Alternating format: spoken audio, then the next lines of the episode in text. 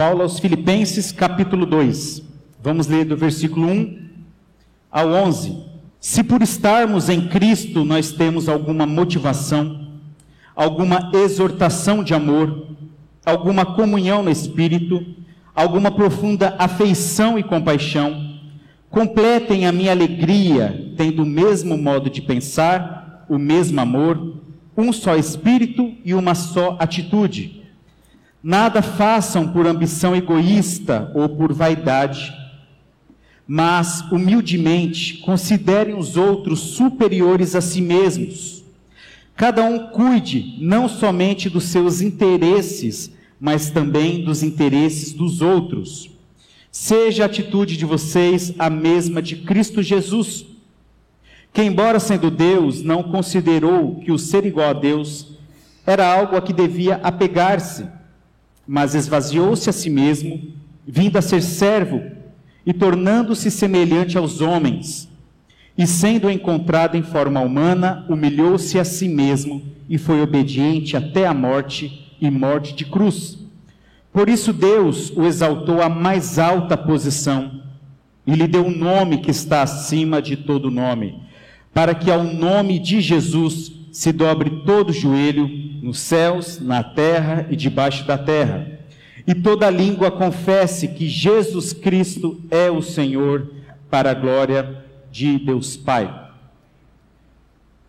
Ontem à noite eu estava assistindo televisão e estava assistindo Altas Horas. Estava sendo homenageado um grande cantor e compositor brasileiro, que é o Milton Nascimento, que para mim ele é o maior cantor e compositor da América Latina. E enquanto ele era homenageado, as músicas iam sendo cantadas, eu fui levado né, a uma viagem na minha história. Então, me lembrei de questões da minha infância, de momentos com a família, e a cada música, a música ela tem o poder de nos levar a lugares, a momentos, a lembranças. Ora lembranças boas, ora lembranças não tão boas. E nessa viagem Ontem à noite eu fui ali alguns momentos, dei uma chorada, mas de felicidade, a hora eu fiquei feliz. E não teve como eu não me lembrar da minha família durante as músicas. Me lembrar do meu avô, eh, já falecido, lembrar também da minha mãe, do meu pai, dos meus irmãos. E cada música vai nos trazendo memórias. E ao mesmo tempo eu me lembrei também de momentos difíceis que passamos como família, das épocas em que as músicas eram cantadas. E uma coisa, eu terminei assistindo esse programa agradecendo a Deus. E eu também me lembrei da minha oração no ano novo, juntamente com a minha família. E minha oração de gratidão a Deus foi por estarmos ainda unidos, pela unidade da minha família. As músicas me levaram a, a me lembrar de momentos difíceis, de momentos que ameaçou, que estremeceu a nossa família, que Podia ser que a gente se separasse, se dividisse, mas ainda permanecemos unidos pela graça de Deus, isso é um grande presente. A tal ponto de algumas pessoas falarem que, que bonito ver você e a sua família, vocês sempre estão unidos, fazendo festas juntos, churrascos juntos. Dificilmente há um final de semana que a gente não se reúne para um churrasco. Isso é a graça de Deus que nos ajuda a permanecermos unidos mesmo diante de tantas provações que já passamos como família, eu tenho certeza que isso também tem a ver com a tua história, com a tua família, com a tua casa. Talvez você não esteja mais tão unido assim à sua família. Talvez já houveram situações de divisão à unidade do seu lar. Isso também me faz lembrar o que tem a ver com esse texto sobre a unidade da igreja de Jesus. Deus, sendo Deus Pai, que enviou o Deus Filho, e esse Deus Filho fundou uma comunidade de irmãos, de irmãos, filhos do mesmo Pai, do nosso Deus Pai, da qual o Deus Pai, o Deus Filho, enviou Deus Espírito, o Espírito Santo, ele trabalha nessa família nesse grupo, nesta comunidade de irmãos, para que esses irmãos permaneçam unidos como família de Cristo. Então Deus, o Deus Pai, através de Jesus Cristo e do trabalhar do Espírito Santo, nos tornou membros da mesma família.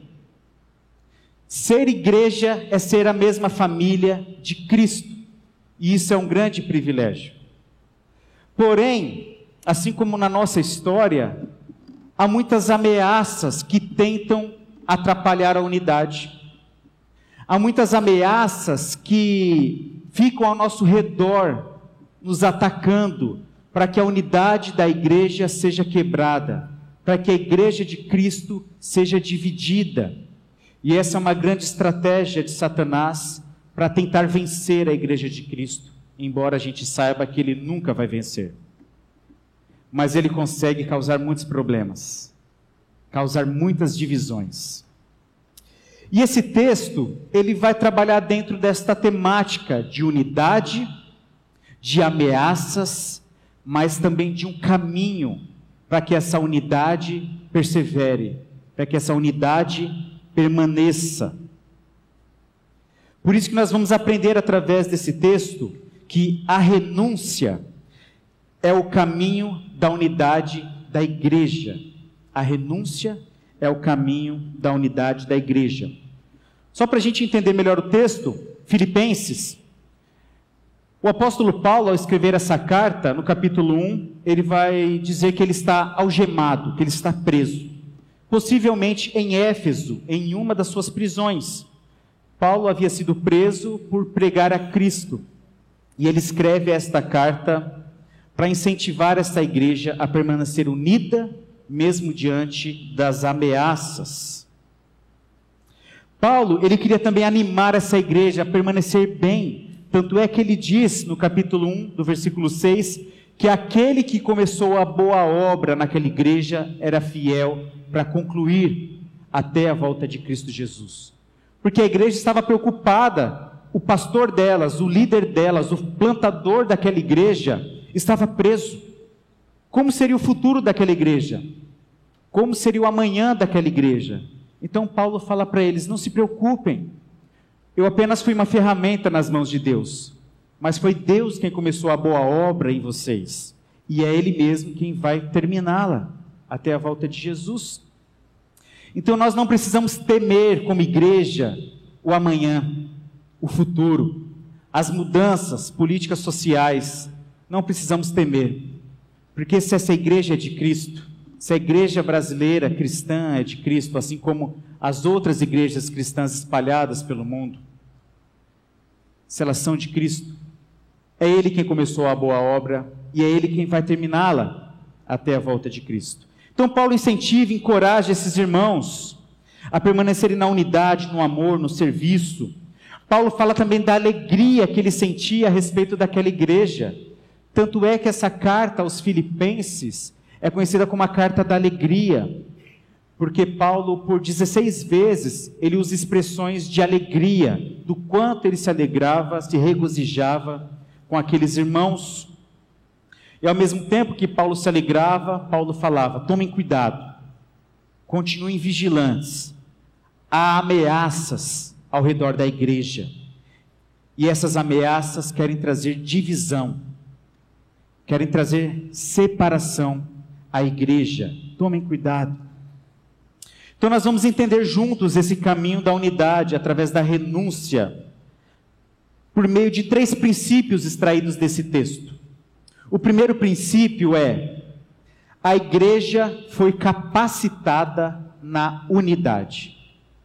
A igreja foi capacitada na unidade. Olhe novamente para o texto, no versículo 1, diz assim: se por estarmos em Cristo nós temos alguma motivação, alguma exortação de amor, alguma comunhão no Espírito, alguma profunda afeição e compaixão. Paulo diz: se nós estamos em Cristo, nós temos.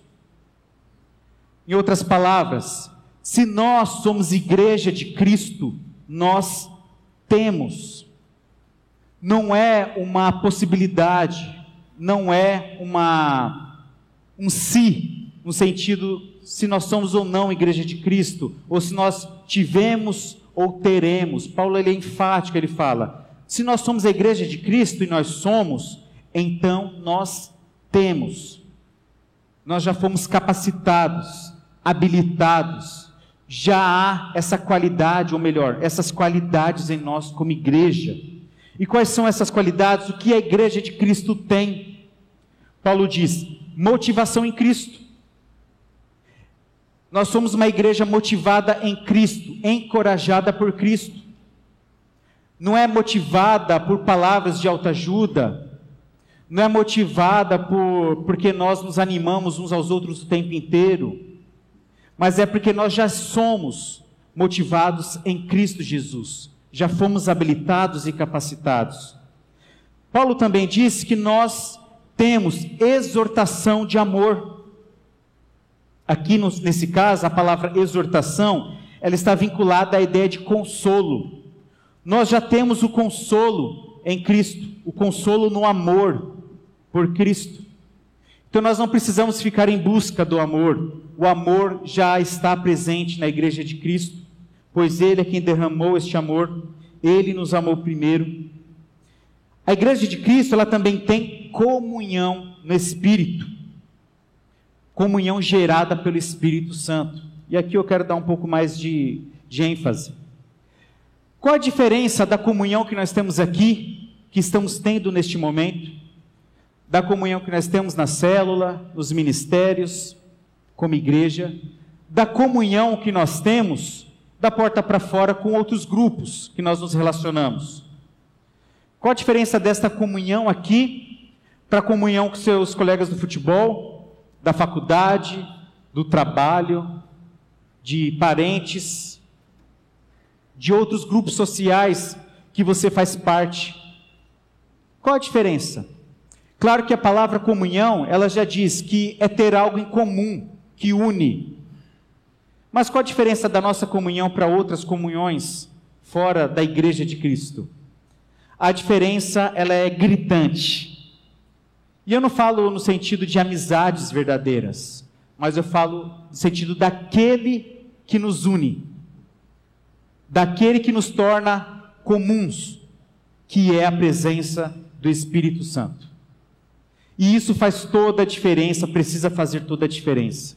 Então, a diferença da nossa comunhão como igreja, de outras comunhões fora da, da igreja de Cristo, é que aqui o Espírito Santo se manifesta.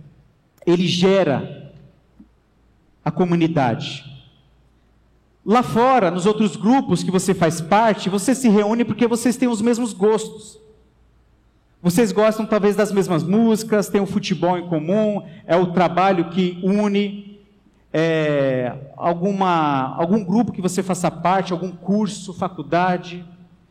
É a faculdade que te une. E às vezes a faculdade acaba, você nunca mais vê aqueles, vê aqueles amigos. Embora sempre na formatura tenha aquela promessa: não vamos nos separar, vamos permanecer unidos. Mas é cada um vai tocando a sua vida e esse grupo se desfaz mas porque a gente se reúne lá fora com pessoas, porque a gente tem interesses em comuns, gostos em comuns. Mas e aqui na igreja?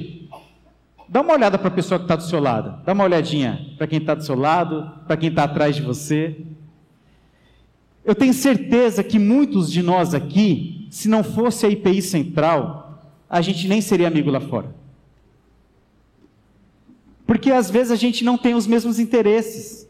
Quando a gente vai conversar sobre opiniões, sobre gosto, sobre filmes, sobre música, sobre questões políticas, time de futebol, tantas outras coisas, a gente não tem os mesmos gostos. E se não fosse a igreja, se não fosse a comunhão aqui gerada pelo Espírito Santo, talvez lá fora a gente nem olharia um na cara do outro, por sermos tão diferentes uns dos outros. Essa é a grande diferença de estarmos aqui, sendo tão diferentes sendo de opiniões tão diferentes uns dos outros, de gostos, mas estamos aqui pela comunhão gerada no Espírito Santo. É isso que nos torna irmãos, que nos torna família. Coisa que o mundo não pode nos oferecer. Esse grupo de louvor, a gente olhou pessoas de idades diferentes, de criações diferentes, até mesmo de grupos de louvores diferentes aqui da nossa igreja mas que aqui nesse tempo de férias formou essa, teve essa nova formação para poder aqui servir a igreja, adorar a Deus. Pessoas tão diferentes umas das outras, mas estão aqui cantando porque o Espírito Santo as uniu. Estamos aqui graças a essa união, a comunhão gerada pelo Espírito Santo. Amém, irmãos? Paulo também fala que essa igreja ela tem afeição e compaixão em Cristo. A palavra afeição, ela é interessante, porque não se trata apenas de um afeto, de um carinho. Mas a palavra afeição, quando você olha ali no original, no grego, ela traz uma ideia de entranhas. As entranhas, dentro da cultura oriental, naquela época, era a sede das emoções. Aquilo que para nós ocidentais, o coração, ele é a sede das emoções. Ah, eu te amo com todo o meu coração, você mora aqui no meu coração naquela cultura as entranhas, né? aquilo que tem de mais profundo, de mais central, vital do ser humano, era a ideia de onde se concentravam as emoções. Então, quando fala que em Cristo nós temos, nós recebemos de Cristo essa afeição, o texto está querendo dizer que Jesus Cristo, ele tem um interesse, um amor, ele tem também um sentimento pessoal à sua igreja. Jesus não nos ama, Ele não tem um afeto por nós de uma maneira geral. Ah, eu amo vocês porque vocês são a minha igreja. Não. Jesus Cristo nos ama de maneira pessoal. Ele conhece cada um de nós. E Ele nos ama de maneira relacional, íntima. E compaixão em Cristo. Compaixão, nós sabemos que ter compaixão é nós não apenas sentirmos dó uns dos outros por alguém estar passando por uma situação difícil. Não é olhar para a minha filha Cecília, que está com a perninha engessada, e falar, ah, tadinha. Não é só isso, compaixão. Mas compaixão é a gente, sim, se compadecer, mas também se tornar parte da solução da dor do outro. É você olhar para a dor do outro e não simplesmente ficar triste, mas é você se tornar parte da solução da dor do outro. Isso é compaixão. E isso é o que Cristo fez por nós. Então Paulo afirma: a igreja de Cristo, ela é capacitada nessas áreas já. Ela já, já é encorajada por Cristo, ela é consolada em amor por Cristo, ela tem comunhão em Cristo gerada pelo Espírito Santo, ela tem esse, essa afeição, essa compaixão em Cristo. Nós, como igreja, já temos isso, não pelo nosso mérito, mas porque Cristo já concedeu à sua igreja, pelo fato dele ser o cabeça e o criador da igreja. E o apóstolo Paulo, ele fala que diante desta realidade, nós como igreja, nós temos uma resposta natural, uma consequência natural àquilo que Cristo já nos deu como igreja. E qual que é essa resposta? O texto continua dizendo: completem a minha alegria, versículo 2, tendo que o mesmo modo de pensar, o mesmo amor, um só espírito e uma só atitude. Então agora o apóstolo Paulo fala: olha a igreja de Filipos, olha Filipenses, vocês já têm isso em Cristo. E como resultado natural, agora vocês precisam ter o mesmo modo de pensar, o mesmo amor, o mesmo espírito e uma só atitude. E aqui entra agora alguns embaraços a nós como igreja.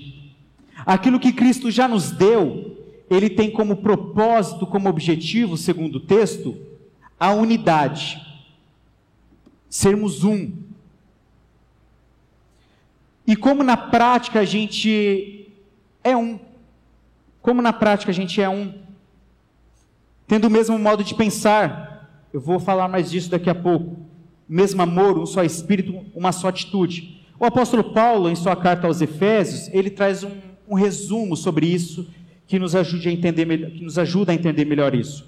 No capítulo 4, do versículo 3 ao 6, eu vou ler para os irmãos. Paulo fala assim: façam todo o esforço. Aqui entra a questão da uma só atitude. façam todo o esforço para conservar a unidade do Espírito pelo vínculo da paz. Há um só corpo e um só Espírito, assim como a esperança para a qual vocês foram chamados é uma só. Há um só Senhor, uma só fé, um só batismo, um só Deus e Pai de todos, que é sobre todos, por meio de todos e em todos. Paulo ele consegue explicar melhor o que é esse modo de pensar, esse mesmo amor, essa, esse mesmo espírito, uma só atitude. Resumindo, Deus sendo nosso Pai, e se nós estamos aqui, nós somos irmãos. Se eu não me engano, há um pastor chamado Ziel Machado, ele diz: se nós somos filhos do mesmo pai, nós não temos o direito de escolher o irmão. Se nós somos filhos do mesmo pai, nós não temos o direito de julgar ou de selecionar quem é nosso irmão e quem não é nosso irmão. Apenas o Deus Pai o sabe. E ele tem muitos filhos espalhados pela face da terra. Nós somos igreja de Cristo, sim ou não? Jesus nos capacitou nesse mesmo amor, nessa mesma compaixão, sim ou não? Neste mesmo espírito. Então, por que, como igreja cristã, nós temos tanta dificuldade de ter o mesmo modo de pensar, o mesmo amor, um só espírito, uma só atitude?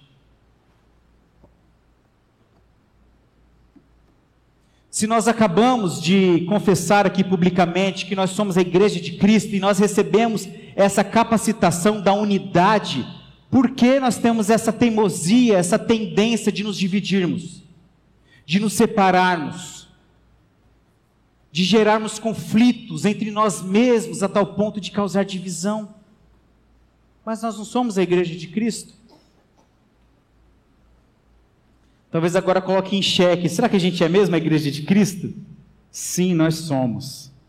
Mas Cristo ele é tão bom que ele sabe que a gente, por si só, não é capaz de manter a unidade. É por isso que ele fez todo o serviço e nos capacitou. Mas também ele requer de nós responsabilidades para manter, para preservar a unidade. Porque a unidade da igreja, irmãos, ela sempre esteve na história sob ameaças. Paulo escreveu isso no primeiro século, falando para uma igreja ameaçada na sua unidade. E essa instrução de Paulo está servindo para nós hoje, igreja do século 21, que continua sob as mesmas ameaças da divisão, da separação, por tantos motivos.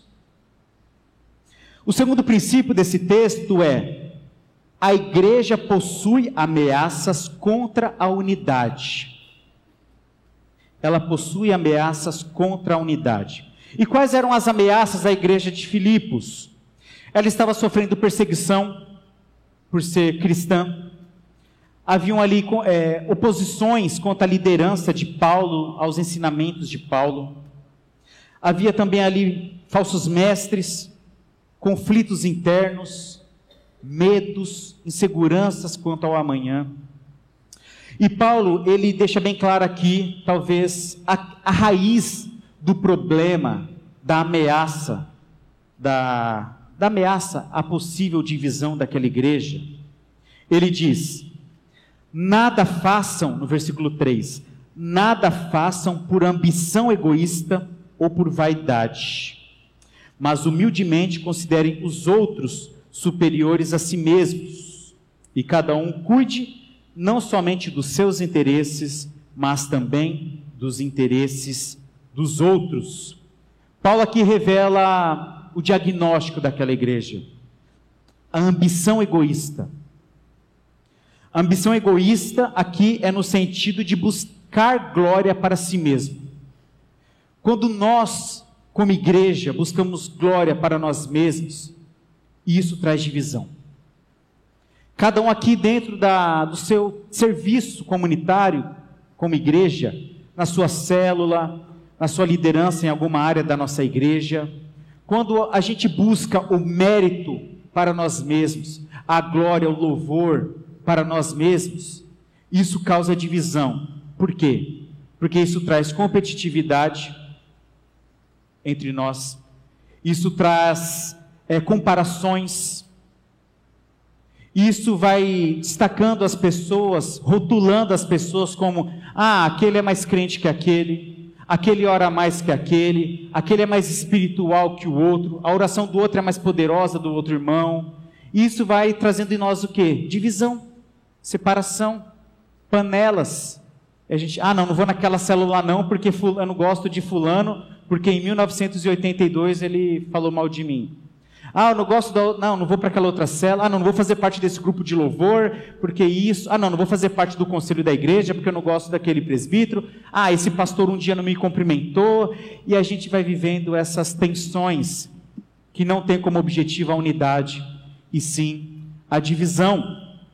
Essa nossa igreja, irmãos, recentemente fez 94 anos. É muita história.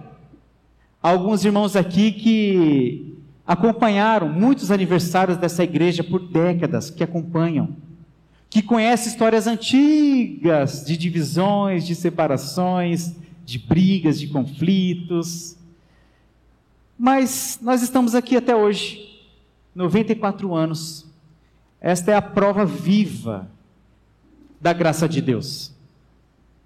Porque há tantas histórias de coisas antigas dessa igreja que se fosse pela nossa, pelo nosso mérito, essa igreja já não existiria mais neste endereço. Mas a igreja é de Cristo, e é Ele quem começou a boa obra, e Ele vai permanecer assim, trabalhando na unidade.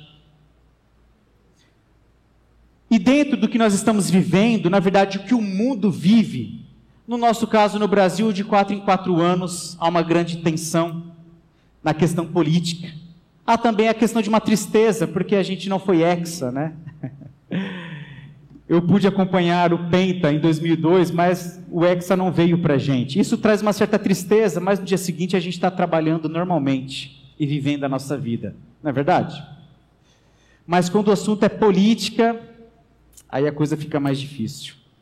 Isso não é só no Brasil, não. É só olhar os noticiários, o que os Estados Unidos têm vivido também, Olha o que a Ucrânia, a Rússia, há tantas tensões e tantos outros países.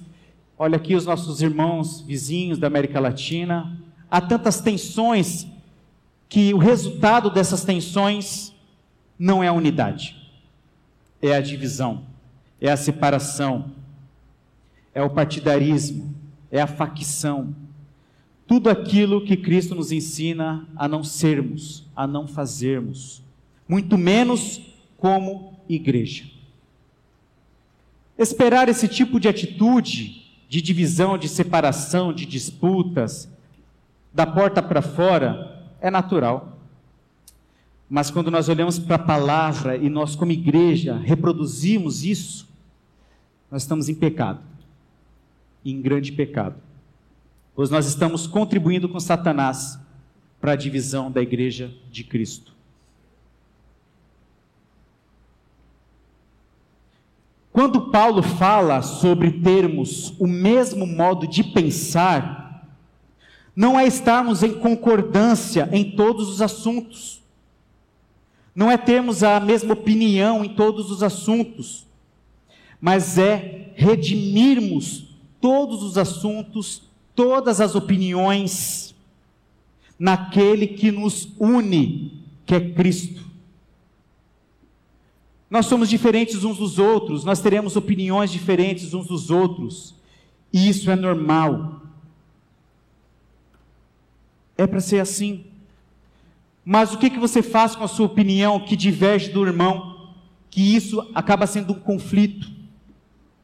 O que fazer com a sua opinião? O que fazer com as diferenças que há em nosso meio?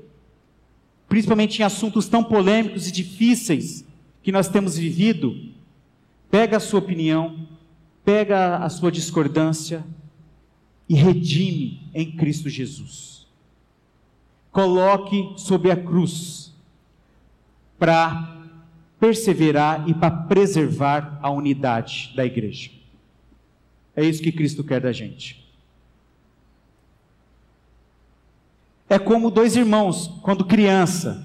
Quem tem irmão aqui e de idades próximas, como criança, e a gente sempre briga, né? Quando é irmão, a gente briga, a gente briga por brinquedo, briga por jogo. Tantas, há tantas competições dentro de casa quando você é criança. Aí dois irmãos brigam, aí vem a mãe, vem o pai e faz o quê? Pode abraçar seu irmão, pede desculpa para o seu irmão. Vocês são irmãos, vocês têm que se amar. Quem já ouviu isso daqui? vocês são irmãos, não é para ficar brigando, que coisa feia, vocês têm que se amar. Aí vai lá o pai e a mãe, pega os dois irmãos lá e faz eles se abraçarem, os dois bicudos, bravos, aí se abraça lá meio que. É, é, é. Mas daqui a pouco está tudo normal.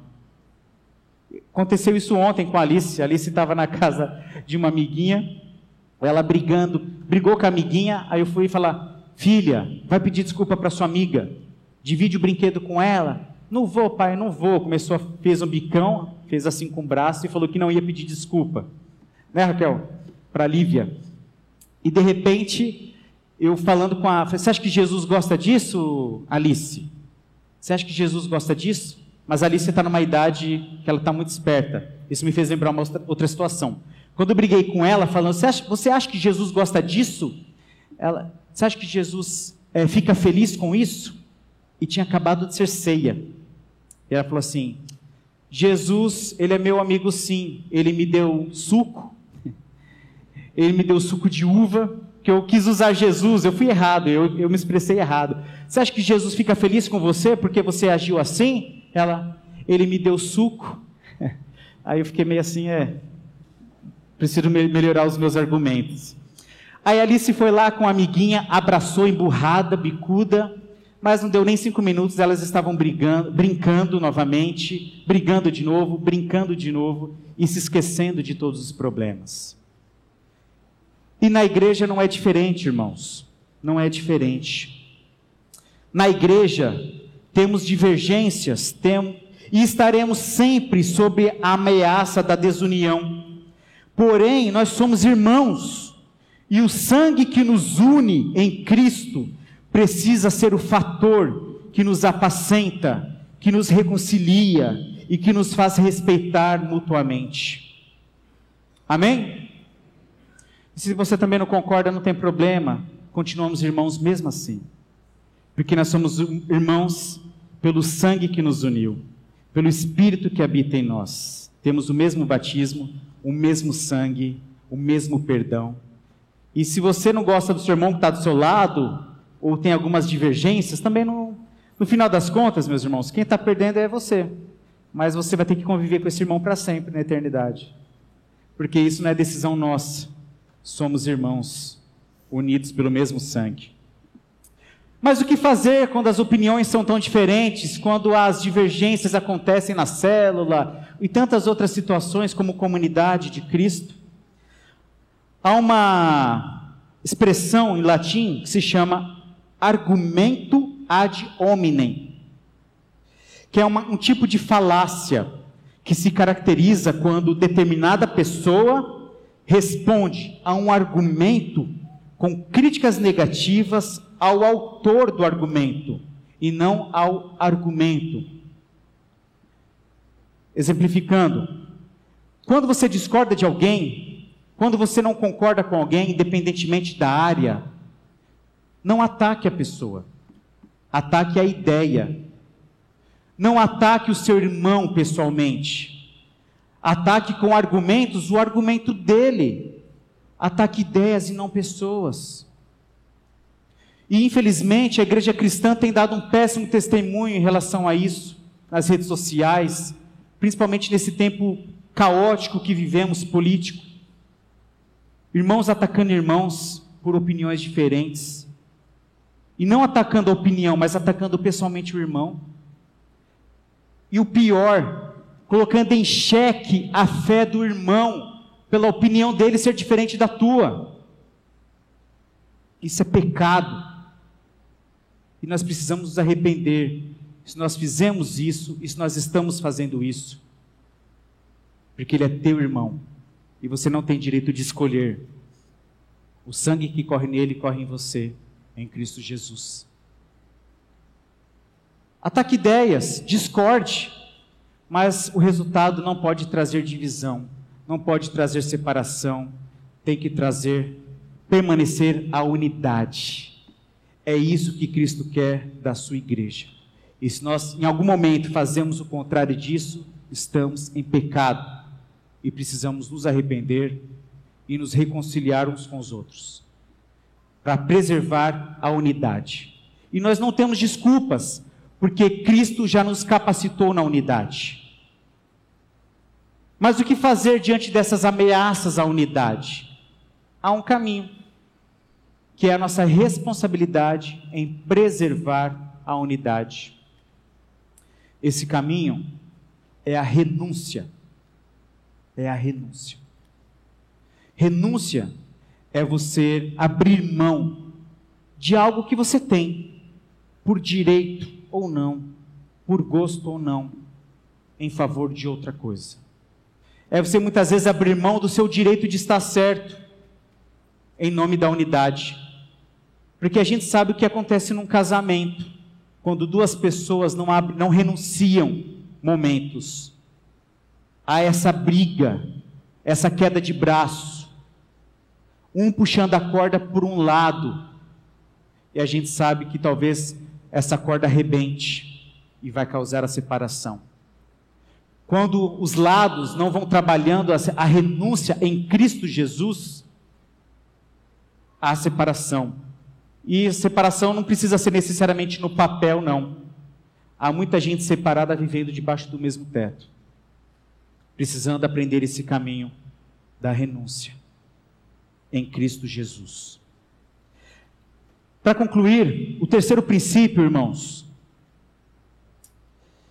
a igreja aprendeu o caminho da unidade. Então nós não temos desculpa alguma, porque nós somos capacitados na unidade ainda que as ameaças sempre estejam ao nosso redor, e muitas vezes essas ameaças são fortes, a tal ponto de Jesus falar em Mateus 12, 25, que todo reino dividido contra si mesmo está arruinado, e toda cidade ou casa dividida contra si mesmo não subsistirá. As ameaças estarão presentes na nossa vida, na nossa família, na sociedade, nos nossos relacionamentos na nossa igreja, as ameaças sempre estarão ao nosso redor. Isso nunca vai mudar. Mas nós precisamos lembrar, assim como Paulo estava relembrando aquela igreja, que eles já foram capacitados na unidade, em amor, em compaixão. Ele também está nos lembrando que há um caminho da renúncia para preservar essa unidade. E eu só queria trazer um contexto rapidinho para nós encerrarmos. A cidade era Filipos, correto? Paulo escrevia aos filipenses. A cidade de Filipos, em mais ou menos 108 a.C., ela foi ali conquistada por um homem chamado Filipe II, da Macedônia, um rei da Macedônia. Ele conquistou aquela cidade e ele deu o seu próprio nome. Olha que vaidade, né? Ele deu seu próprio nome àquela cidade, cidade de Felipe. Essa cidade ela foi palco de grandes acontecimentos históricos, de grandes atos heróicos do passado que estão registrados na história geral. Esse Felipe, Felipe conquistou Macedônia. Esse Felipe era pai de Alexandre o Grande, muito famoso na história. Alexandre o Grande se tornou um imperador que conquistou boa parte do mundo conhecido, da Índia ao norte da África, da boa parte da Ásia, um pouco da Europa. Ele conquistou uma boa parte do mundo conhecido com menos de 30 anos de idade. Era um grande estrategista militar. E uma das suas estratégias era trazer sempre divisão no exército inimigo. Porque se um exército está dividido, se está brigando entre si, é muito mais fácil derrotar. Ele, com poucos homens, conseguia derrotar grandes exércitos por grandes estratégias militares. Essa cidade, ela também foi palco de algumas guerras que, foi, que fez existir o Império Romano. Figuras como Brutus, que vem aquele, aquela famosa expressão, né? Até tu, Brutus. Brutus que fez ali, ah, criou ali um grupo e fez uma emboscada e acabou matando Júlio César. Júlio César era praticamente um pai para ele. Então Júlio César, na sua morte, olha para ele e fala: Até tu, Brutus, me traiu? Então depois Brutus acabou sendo perseguido por Marco Antônio, foi assassinado. Depois Marco Antônio e Cleópatra, a famosa Cleópatra, foram também assassinados ali numa guerra onde Otávio Augusto, que logo mais seria o primeiro imperador romano em 27 a.C., derrotou Cleópatra e Marco Antônio, que era um casal naquela ocasião. E assim vai surgir o Império Romano. Mas por que eu estou contando isso, irmãos? Não é para dar aula de história, não. É que também eu quero a oportunidade, que eu tenho saudade da sala de aula, de dar aula de história. Mas é porque eu quero trazer à nossa consciência o seguinte: o apóstolo Paulo, olhando para esta igreja, que possui essa grande história de um passado de grandes guerreiros, de um passado de figuras heróicas, que por ambição egoísta, que por vaidade, que por guerras, por brigas, por divisões, criaram grandes impérios. Ele olha para esta igreja que tem essa cultura, essa cosmovisão, e olha para eles e fala assim: vocês precisam ter a mesma atitude de alguém que é bem diferente de Marco Antônio, de Júlio César, de Alexandre o Grande, de Filipe II. É alguém que na história aparentemente não fez nenhum ato heróico. Paulo convida aquela igreja, eu convido, é, peço para colocar outro slide. E ele olha para essa igreja e fala assim para eles: Olha, eu quero que vocês tenham a mesma atitude que houve em Cristo Jesus, que, embora sendo Deus, não considerou que o ser igual a Deus era algo a que ele devia apegar-se, mas esvaziou-se a si mesmo, vindo a ser servo, tornando-se semelhante aos homens e sendo encontrado em forma humana, humilhou-se a si mesmo e foi obediente até a morte e morte de cruz. Que contradição! Essa igreja, com esse histórico de grandes heróis e guerreiros da história, Paulo olhar para essa igreja e falar: Eu vou apresentar para vocês um, um herói às avessas, um herói, um anti-herói. Porque esse herói, ele é diferente dos outros. Ele não derramou o sangue dos outros, ele derramou o próprio sangue. Esse herói, ele não construiu um império opressivo, opressor, mas ele construiu um reino, um reino de paz, de justiça, um reino onde todos somos irmãos, onde ninguém é melhor do que ninguém. Esse herói que eu apresento a vocês, que vocês devem imitar para preservar a unidade, é um herói que se humilhou, que se esvaziou, que era Deus, mas não teve como vaidade falar: Eu sou Deus e faço a minha vontade. Mas é alguém que se tornou como nós, que chorou o nosso choro, alguém que sofreu o nosso sofrimento, alguém que pagou o preço por nós. É uma grande contradição, mas Jesus, ele é o verdadeiro, grande e único herói. Alexandre o Grande, ele teve um império, mas era temporário. Ele conquistou o mundo, mas era temporário. Jesus morreu pelo mundo, mas o seu reino é eterno. E se nós queremos manter a unidade como igreja, obedientes a Cristo, a nossa responsabilidade é trilhar o caminho da humildade, da renúncia. A gente não precisa vencer toda a discussão. A gente não precisa estar certo em tudo. Precisamos abrir mão de muitas coisas em nome da unidade. Queria convidar o grupo de louvor para encerrarmos.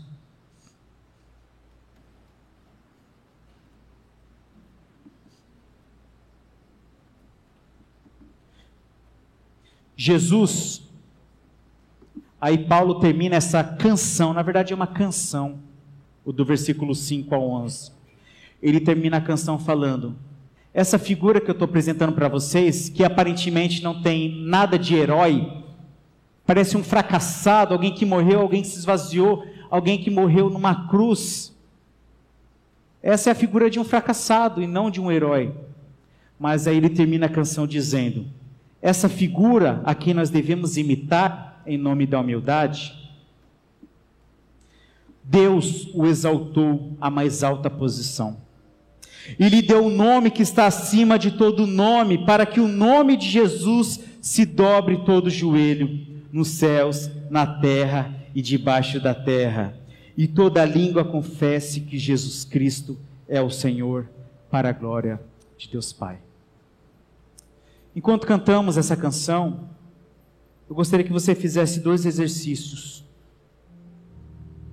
Primeiro, lembre-se, Jesus já nos capacitou em amor, em compaixão. Mas também, tente trazer à sua memória o que você está precisando renunciar em nome da unidade. Que você está precisando se humilhar, se esvaziar, abrir mão, em nome de um bom convívio com seus irmãos aqui na igreja, em nome da unidade da sua família, em nome da unidade dos seus relacionamentos. Eu não estou falando de uma subserviência cega que você precisa se rebaixar e ser explorado, ser ofendido, ou até mesmo ser violentado, sofrer algum tipo de agressão doméstica, seja, não é, não é disso que estou falando, nem, nem do que o texto fala. Estamos falando daquilo que em Cristo temos em comum, daquilo que tem a ver com o caráter de Jesus, a tua igreja. O que você está precisando abrir mão em nome do amor, em nome da unidade, da igreja, da sua célula, do seu grupo, da sua família, Vamos ficar em pé, cantar